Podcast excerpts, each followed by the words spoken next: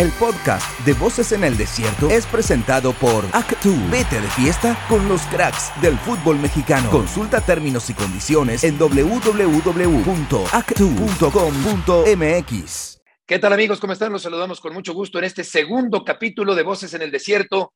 A pocos días del arranque del Campeonato Mundial, a una semana del primer partido del equipo de México contra Polonia la próxima semana. Y el día de hoy, querido Héctor, con un hombre con experiencia, con conocimiento y con mucha claridad al hablar también. Y será un placer platicar en Voces en el Desierto con el personaje que tenemos el día de hoy.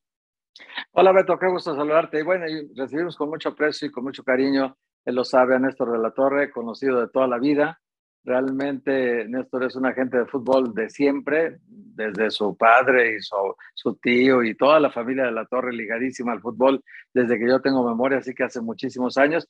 Y son gente que por lo tanto, Beto, pues eh, tienen una experiencia, una expertise muy importante en el fútbol y sabe de lo que habla. Eh, ha vivido todas las etapas de jugador, de directivo, de director de selecciones nacionales. Le ha tocado todo tipo de episodios ahí. Entonces, nos da mucho gusto recibirte, Néstor. Un abrazo. Muchas gracias, Héctor. Aquí con mucho gusto estar con ustedes. Beto, qué gusto saludarlos. Y con toda esta presentación, Héctor, híjole, lo compro. Compro era. Muy bien. qué, gusto.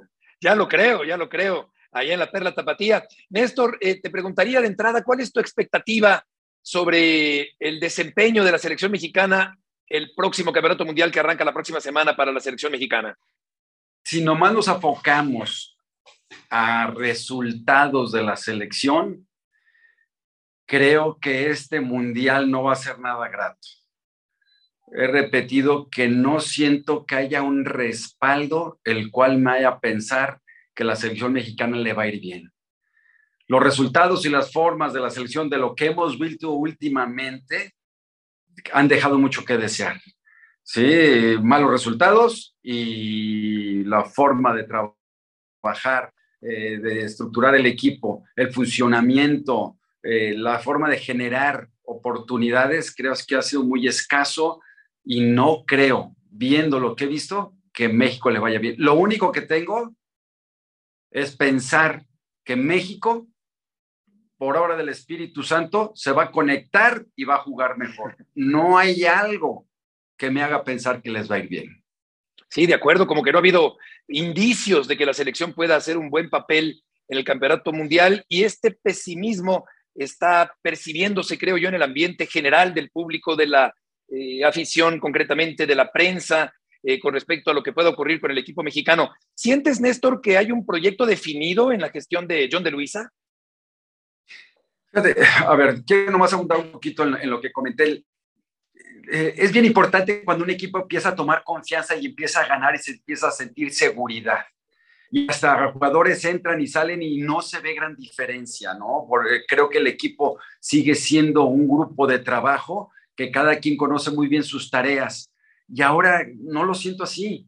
No siento, y siento que el equipo está muy débil en fortaleza mental que si las circunstancias en cualquier momento son adversas, no tiene la fuerza o la seguridad o la tranquilidad o la experiencia o el respaldo para, para revertirlo con facilidad. Le va a costar mucho trabajo tener las circunstancias adversas.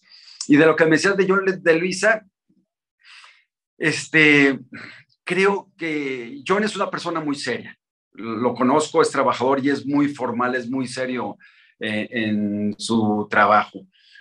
Pero creo que han, sido benévolos. A mí el Tata Martino desde inicio me pareció muy buen técnico. Me, pareció que le dio formalidad y, fortaleza a un, a, un, este, ¿cómo se dice? A un, que tenían reglas claras, el Martino fue muy claro y tuvo la fortaleza para poder secundarlas y respaldarlas. Eso me gustó mucho de él. Pero lo último que vi de Martino, lo último en resultados y en formas, empecé a sentirlo, lo nervioso o sentir la inseguridad que él mismo absorbía de todos los medios y de los resultados y que eh, no tuvo la fuerza, la parte directiva, la decisión el análisis de ver qué podía, resultados que podía haber para hacer un cambio, porque en un momento final hacer un cambio es riesgoso, pero es más riesgoso no hacer nada. Lo dije hace un, hace un tiempito, este, solo un tonto, un loco piensa que haciendo lo mismo vamos a tener diferentes resultados. Sí, Néstor, eh, ya, que, ya que mencionas el Tata Martino, eh, a ustedes también en el 2010, antes del, de Sudáfrica, les tocó tomar decisiones. Yo me acuerdo, y, tú ahorita nos vas a, dar más detalles de este caso seguramente, yo recuerdo que eh, José de Jesús Corona estaba en la lista para ir al Mundial, sin duda alguna, de Sudáfrica, pero vivió un episodio en Guadalajara con un, golpeó a una persona, le fracturó la mandíbula, eh, luego pusieron un primo ahí de simulador que él había sido el golpeador, eh, no asumió nunca su responsabilidad de lo que había hecho y al final de cuentas entiendo que llevaron a Luis Michel porque esta situación de que no afronte una responsabilidad a alguien, creo que en ese momento Javier Aguirre y tú tomaron la decisión de que si alguien no acepta que cometió un error, pues tampoco va a ser un integrante del grupo sano. Entonces, platícanos un poco aquella historia. Totalmente cierto, Héctor, totalmente cierto. Y desgraciadamente, ¿eh? porque Corona creo que no se le ha hecho justicia por el gran, la carrera futbolística que ha tenido y desgraciadamente pasó eh, esto en donde creo que fue influenciado mm, por otras personas para tomar esa determinación y sí, al final fue algo que fue una simulación en la que él no participó cuando se iba a participar y no haberlo aceptado. De alguna manera después tuve cierta plática al respecto y, fue una equivocación, como todo en la vida, no darle de frente y la cara algunas circunstancias que te equivocaste, que no fueron las adecuadas, que fue una mala reacción, que la experiencia, como la quieras ver, pero no hay como ver de frente y asumir tus responsabilidades. Y lo hemos visto un montón de veces, ¿eh, Héctor, un montón de veces. lo principal es decir, a veces me equivoqué, perdón. Oye, a propósito de eso, porque también te tocó a ti el incidente de Monterrey, me acuerdo que estaba Efraín Flores de técnico, tú eras el director de selecciones nacionales, pasó lo que ya has platicado tú en algunos medios de, este incidente que metieron muchas mujeres al, al, hotel, y ahora, pues parece que Chicharito, y aquel, me, acuerdo tu sanción aquella vez, seis meses a los que tenían, el, digamos que el pecado más grave, y, una multa de 50 mil pesos a los 12 o 13 jugadores que en aquel momento fueron señalados y que muchos de ellos te presionaban para que no dieras a conocer los nombres y que tú diste a conocer los nombres de todos y las multas que le aplicaban a cada quien. Vacas sagradas de la selección mexicana en aquel momento. Me acuerdo que tocaste a todas las vacas sagradas de la selección pero era un grupo y, es común que lo hagan en la selección, muchas veces lo han hecho.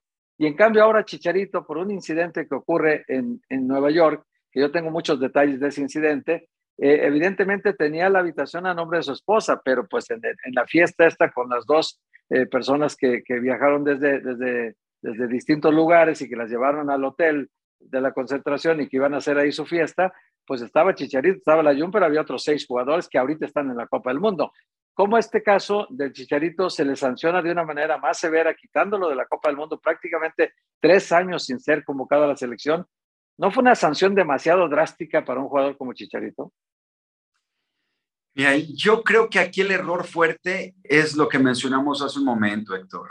No aceptar tus errores. Y hay veces que te tienes que parar y decir, pues, pues discúlpenme, me equivoqué.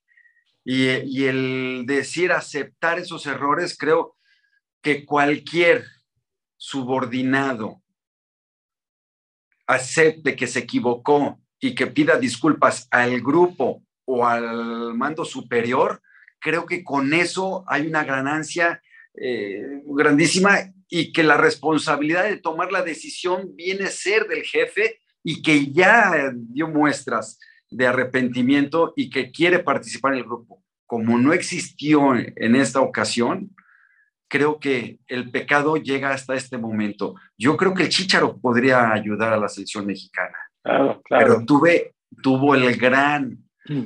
la soberbia, el, no sé qué, pensaba, pero el no poder aceptarlo y decir me equivoqué. Y sería, estaría por encima del director técnico si el director técnico aceptaría que le pusieran al chicharito. Creo que en ese sentido es por lo que digo que el Tata me gustó su línea, me gustó, no se desvió por presiones, él mantuvo y si no, no fuera eh, quien diera las órdenes, o quien lo observara a los jugadores como la máxima autoridad de la selección si no hubiera sido de esa manera. Sí, exactamente. Aplicó el reglamento a rajatabla y no pedir perdón a tiempo solo complicó el desarrollo posterior de la situación en torno a Javier Hernández. Eh, Néstor, ¿cuál es tu opinión sobre la exclusión de Santiago Jiménez de la lista de la selección mexicana? Qué difícil, qué difícil porque el director técnico tiene una idea futbolística y el complemento de diferentes puestos y de qué formas pueden ser la sustitución o los revulsivos o cómo puede enmendar algún problema que tiene. Hay que recordar que este, planear son tomar decisiones por anticipado. Y creo que es lo que está haciendo ahorita el Tata, viendo los diferentes escenarios que pudiera tener. Te puede gustar o no te puede gustar, pero estoy seguro que lo hizo bajo varios escenarios.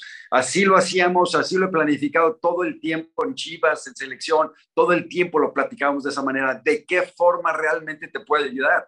Y a veces cuando haces estadísticas o cuando haces complementos en los que participó este jugador, te, grita, te grita los números, te grita de que realmente no es lo que necesitas para complementarlo. En lo personal lo hubiera llevado, ¿eh? pero puedo entender un técnico porque la idea futbolística la tiene él más clara que cualquiera de nosotros. Y la determinación no me gustó, pero lo entiendo perfectamente que lo haya hecho de esa manera.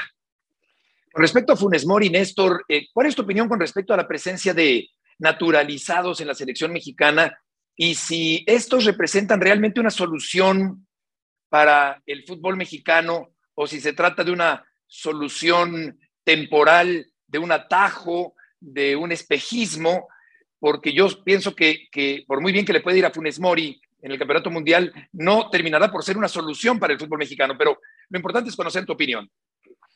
Fíjate que creo que debería de haber más ingredientes en el poderlo aceptar a un jugador como, como refuerzo nacionalizado.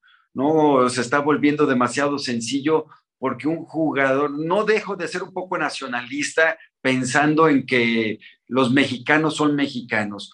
Legalmente te vuelves mexicano, tienes todos los derechos, pero creo que el fútbol debería de poner algunos, algunas trevitas un poquito que fueran más arraigadas a un jugador que se desarrolla en el fútbol mexicano y que realmente su crecimiento como futbolista es en, el país de México y no en otro país, sino más viene a cosechar.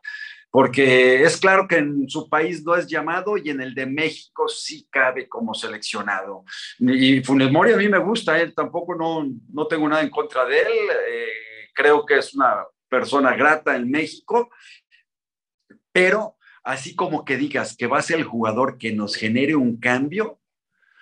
A ver, en Chivas traer para mí un refuerzo significaba realmente tapar un hoyo que no lo podía hacer con ninguno de mis fuerzas básicas. En la selección mexicana debo de traer un jugador que me tape un hoyo que no puedo hacerlo con ningún mexicano. Creo que no existe tanta diferencia para poder solventarlo de esa manera. Si no, no justifico yo el traer a alguien de fuera y darle preferencia contra alguien que se ha desarrollado todo su fútbol eh, en el fútbol mexicano. Y otra cosa, ¿eh? no pensamos en el futuro. A Santi Jiménez lo pongo. El arquero de Santos me lo traigo también. Son jugadores que a la larga me van a dar, pero es resultado inmediato, le importa los próximos 30 días y lo demás no le importa lo más mínimo. Si fuera con una secuencia con un proyecto claro, tendrías que estar pensando también eh, jugadores que los vas a ir generando y que les vas dando seguridad, respaldo, eh, experiencia para próximos eventos de esta categoría. Oye, Néstor, y ya que hablas de, de Funes Mori, que es uno de los tres centros delanteros elegidos, el otro Henry Martín, el otro Raúl Jiménez al, al 80 o el 70%, no sabemos en qué nivel esté ahorita, pero tú que fuiste centro delantero, eh, muchos años jugaste en la primera división, ¿Cómo definirías a los tres, a cada uno de ellos? ¿Con cuál, al final de cuentas, tú te decidirías para jugar? Eh, mira, a mí me gustaba mucho Raúl. La realidad es que no sé físicamente cómo se encuentra, pero ese me gustaba. Es más, cuando casi no jugaba en Europa, yo insistía que Chivas se lo debería de traer, porque no había un centro delantero con esas características. Es buena persona, va bien por arriba, tiene fuerza, mete el cuerpo, no es un tronco, O sea, e, es un jugador que creo que tiene muchas virtudes como centro delantero. Funes Mori creo que es un poquito menos de presencia. Este, a mí, híjole, es que qué difícil, qué difícil porque no hay como el día a día para poder valorar y emitir un juicio. Se me, hasta, se me hace un poco hasta irresponsable decir a alguien porque no tengo todos los, los este, elementos para poder valorarlo, ¿no? Pero hablando de historias y características, me gusta más Raúl. Y Mori, creo que en este momento el centro delantero de la América le puede dar más fuerza. O sea, Gary Martín llega en mejor creo que le puede dar más, más fuerza que, que Funes Mori. Sí, porque la verdad, Beto, no sé qué piensas tú, pero el caso de, Henry Martín eh, llega en su mejor torneo, nunca había hecho tantos goles como 12, como los que hizo en este torneo. Eh, llega físicamente entero, no tiene ninguna merma, como el caso de Raúl Jiménez, que puede tener el alta médica, pero no tiene el alta competitiva todavía. No sabemos si contra Suecia mañana vaya a tener algún problema, que incluso lo saque hasta de la convocatoria para la Copa del Mundo o, juegue contra Polonia y ese día juegue su debut y despedida en la Copa del Mundo. Es decir, eh, el alta futbolística todavía no la sabemos hasta que entra a la cancha, pero el alta médica probablemente ya la tenga. En el caso de Henry Martín, está completo, no tiene ningún problema. También Funes Mori viene de una larga lesión, apenas reapareció en la liguilla, también tenía mucho tiempo sin jugar. Y bueno, si te queda la opción esa, yo no entiendo por qué prescindir de, de Santiago Jiménez, eh, Néstor, que te podría servir para las dos cosas, para ser un revulsivo importante, está jugando en Europa, el chavo tiene mucha hambre de trascender, es un jugador que viene con un padre como el Chaco, que tiene desde la sangre, trae el fútbol. No sé, a mí no, no me encuentro explicación lógica para dejarlo fuera. Fíjate, eh, eh, creo que lo único en lo que no se encuentra el mejor momento el Chaquito es en la experiencia es ah, algo que desgraciadamente el tiempo te lo da, pero en este momento están mejores circunstancias. Estamos hablando de Martín, lo mismo, Martín, a lo mejor no ha sido el centro delantero vistoso, pero sí en este torneo fue muy efectivo.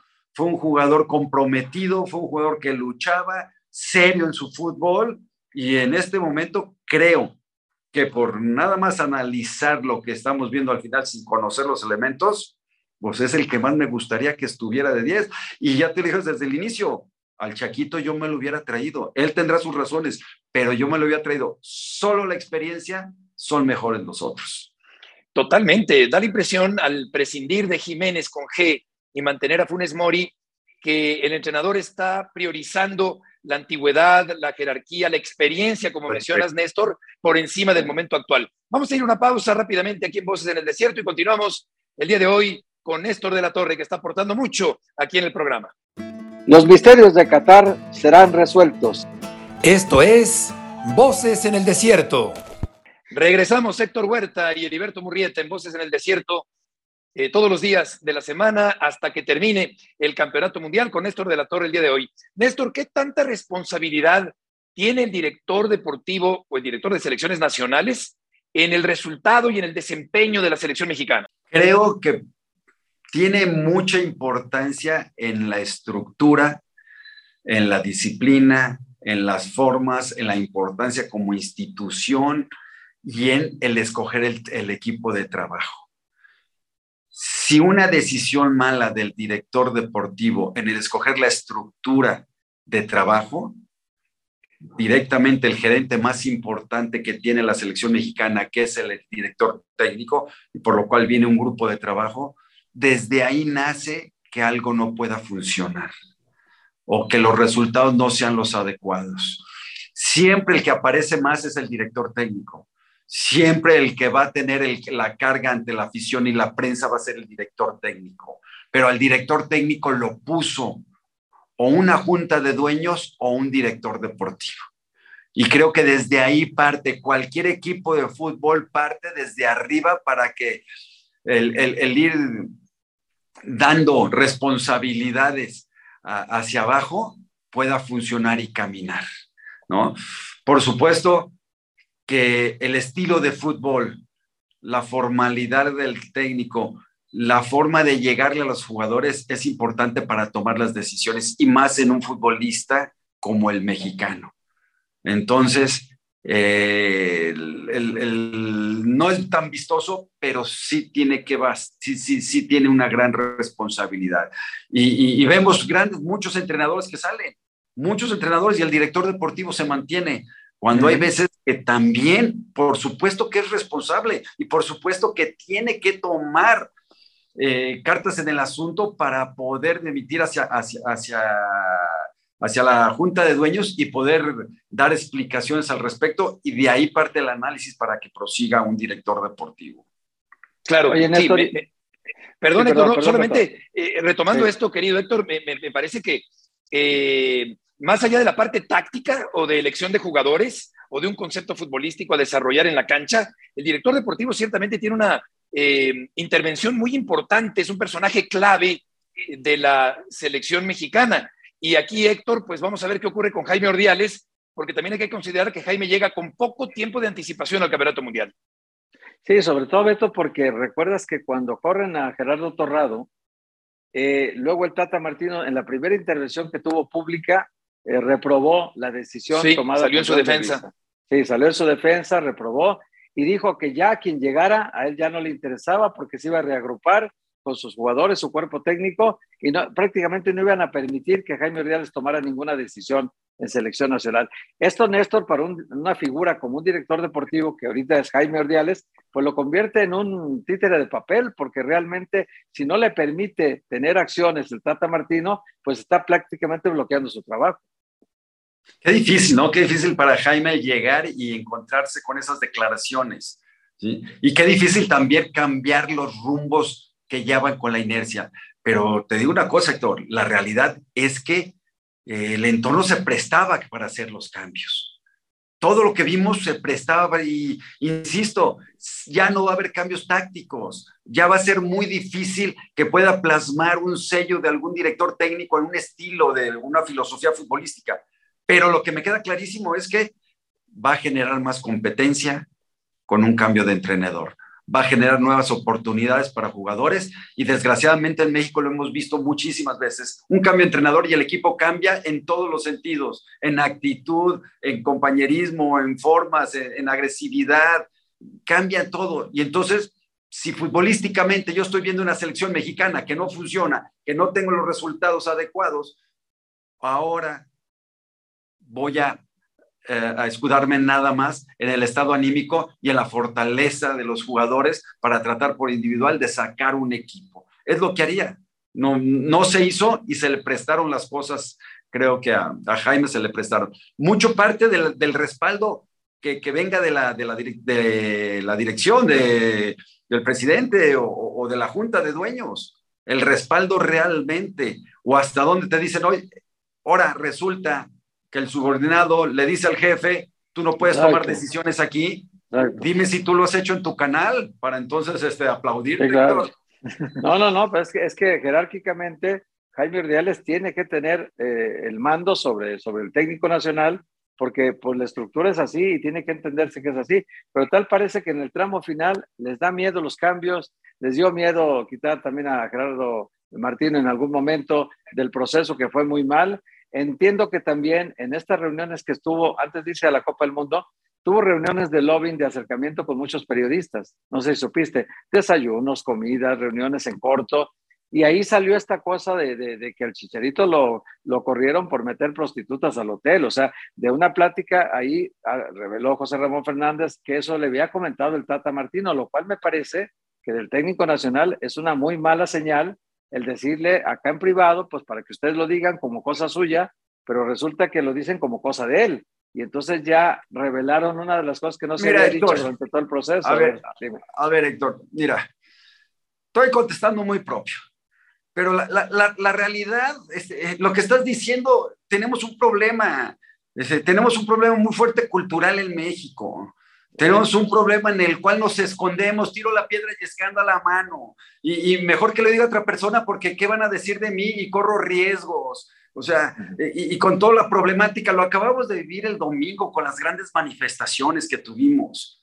¿Y, por qué? Este, bueno, cuando estoy en el anonimato me animo a hacer todo y cuando realmente tengo que enfrentar algo, si lo hablamos, si empezamos hablando de esta manera, si enfrentamos de inicio, das la cara y, asumes tu responsabilidad. No, en el anonimato puedo, y les dije y te, lo vuelvo a repetir, qué bueno que hubo cuatro jugadores que fueron a decirme, ¿por qué tengo que tomar yo la responsabilidad de otros si yo no fui?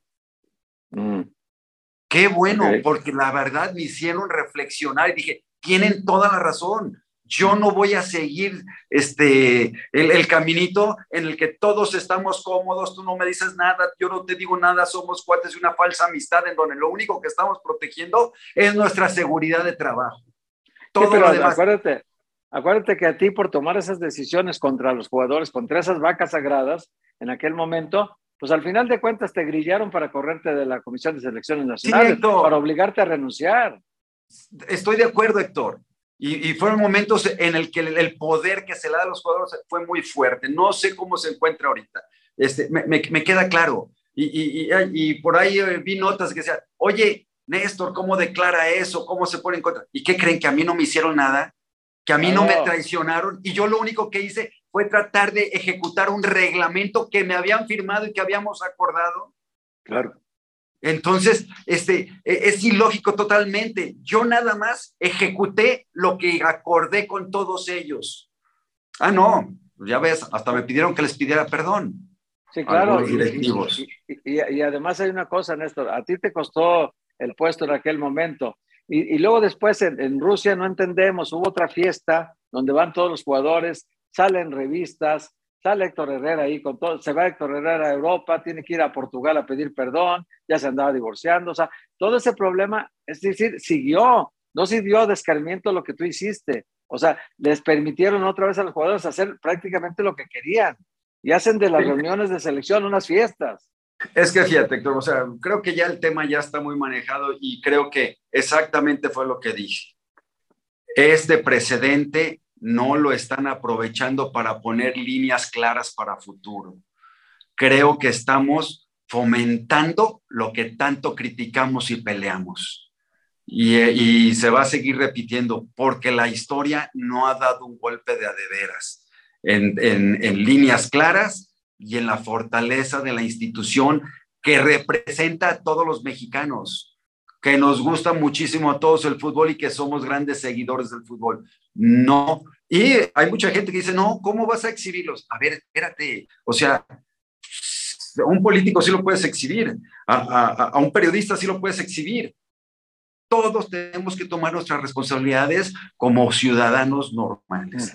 Y no quiere decir que no la reguemos. Y, a ver, y no me asusto, son chavos, necesitan momentos y lugares momentos y lugares, todos, toda la gente tiene que pensar y, actuar en momentos y lugares apropiados. Yo no estoy criticando, ni siquiera este, tengo cómo calificar o no juzgar o, si juzgar. Cada quien puede hacer de su vida, pero creo que hay que tener ciertos respetos a algunos temas y con algunas este, márgenes. Pero estamos donde estamos, Héctor, y qué difícil es cambiar un, unas costumbres y unos hábitos culturales.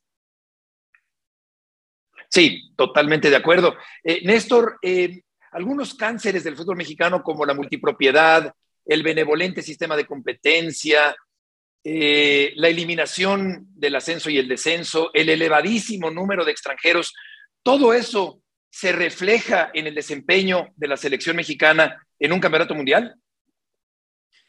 Viéndolo, bueno, hay un poquito menos de oportunidad y, más por costos, que hay muchos jugadores que los puedes traer muy baratos, técnicos o jugadores. En eso estamos, este, le estamos dando prioridad a lo económico que a lo futbolístico. En la liguilla, que realmente participen 12 de, de todos, pues le estamos dando prioridad a lo económico que a lo deportivo. Evidentemente. Queremos sustituir con más equipos y las finales y, y, poder dar a nuestros patrocinadores, a la televisión, un poquito más de circo. No nos vamos por lo, por lo económico. Eh, tener más jugadores este, en el extranjero mexicanos podría beneficiar tampoco creo que se está explotando mucho ese rubro. Eh, si empiezas a sumarle los diferentes motivos por los que creemos que la selección es que se le prioriza mucho lo comercial, lo monetario a lo futbolístico. Y siempre he peleado, lo futbolístico te va a dar para lo monetario, para el negocio. no el negocio te va a dar para lo futbolístico. Y creo que en esa lucha es mucho de inmediatez, de planes cortos y de no ver un poquito un proyecto a futuro en el cual te vaya a redituar más que lo que vas a obtener en este momento. Lo que claro, hace un momento, meter al Chaquito, meter al arquero de, Santos para pensar que a futuro Exactamente. pueden ser buenos jugadores. ¿Qué ves más probable, Néstor? ¿Que, ¿Que México pase al quinto partido o que nos saquen eliminados en la primera ronda? Que nos saquen eliminados en la primera ronda. Pero te fijaste cómo lo pensé, ¿eh? Mucho, ¿eh? Mucho. o sea, muy rápido. Néstor, ¿te gustaría algún día volver a ser director de selecciones nacionales? Fíjate que, que para mí fue una desgracia, porque realmente fui con un proyecto y con todo estructurado y pensando con muchos sacrificios. O sea, realmente buscaba hacer algo. Y sí fue un golpe muy fuerte para mí el, el, verme troncado por, por intereses y por, cosas que platiqué de antemano con el presidente y con el señor secretario y que luego después este, ni el saludo me querían dar. Entonces, eh, ¿por qué? Por miedo a que ciertas figuras del fútbol les reprocharan a ellos directamente.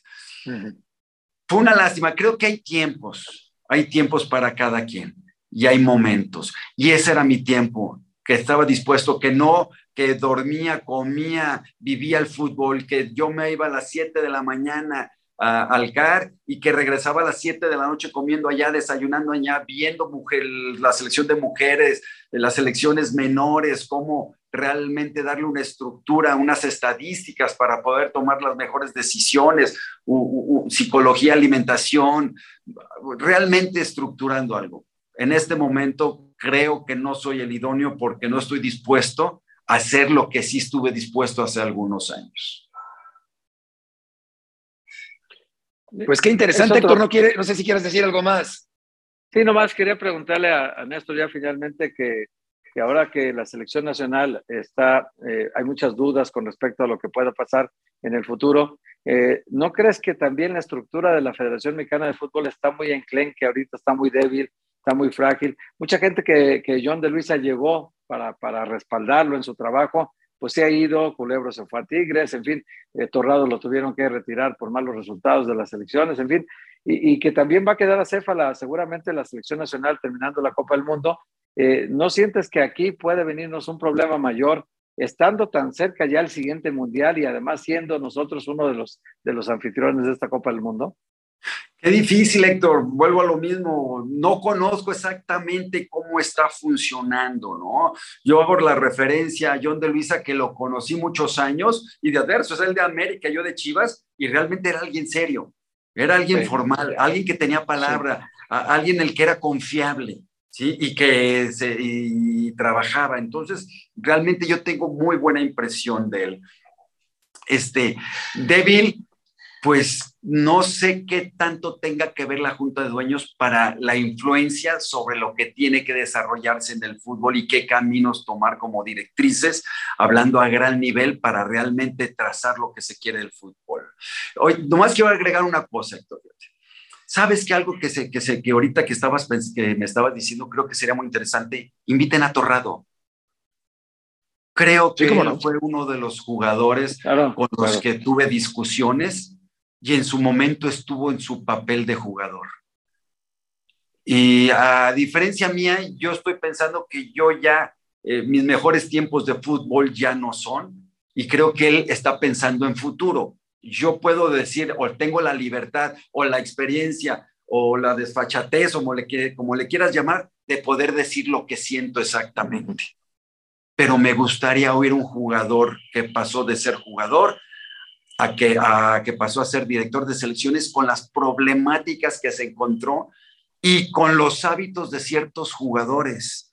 y que estoy seguro porque él era muy disciplinado en su porvenir futbolístico, en su desarrollo futbolístico, y creo que se encontró con un tope que, que, después valoró. Lo dije hace, unos, hace unos un tiempito, con grandes jugadores que tuve grandes problemas, de fui, fui gran amigo, porque después como que entendían realmente lo que se pretendía y lo que, lo que se pretendía era un bien de la institución. Y creo que Torrado puede ahorita hablar al respecto. Te voy a hacer la pues última pregunta, Néstor. Claro, claro. La última pregunta. A ver, eh, eh, con este mundial se va a terminar una generación de futbolistas que ya llevan mucho tiempo dentro de la selección y que por lo tanto tienen cierto poder, cierta influencia dentro. Hablamos de Ochoa, de Moreno, de Héctor Herrera, de Guardado, eh, tal vez del mismo Raúl Jiménez, que, que de alguna manera han, han, acaparado, digamos, muchas posiciones de selección nacional en los últimos, digamos, cuatro o cinco Copas del Mundo, hasta tres Copas del Mundo. Eh, que se acabe esta generación, Néstor, para el fútbol mexicano y para la selección, ¿va a ser bueno o malo? ¿Qué estamos sembrando en la próxima generación?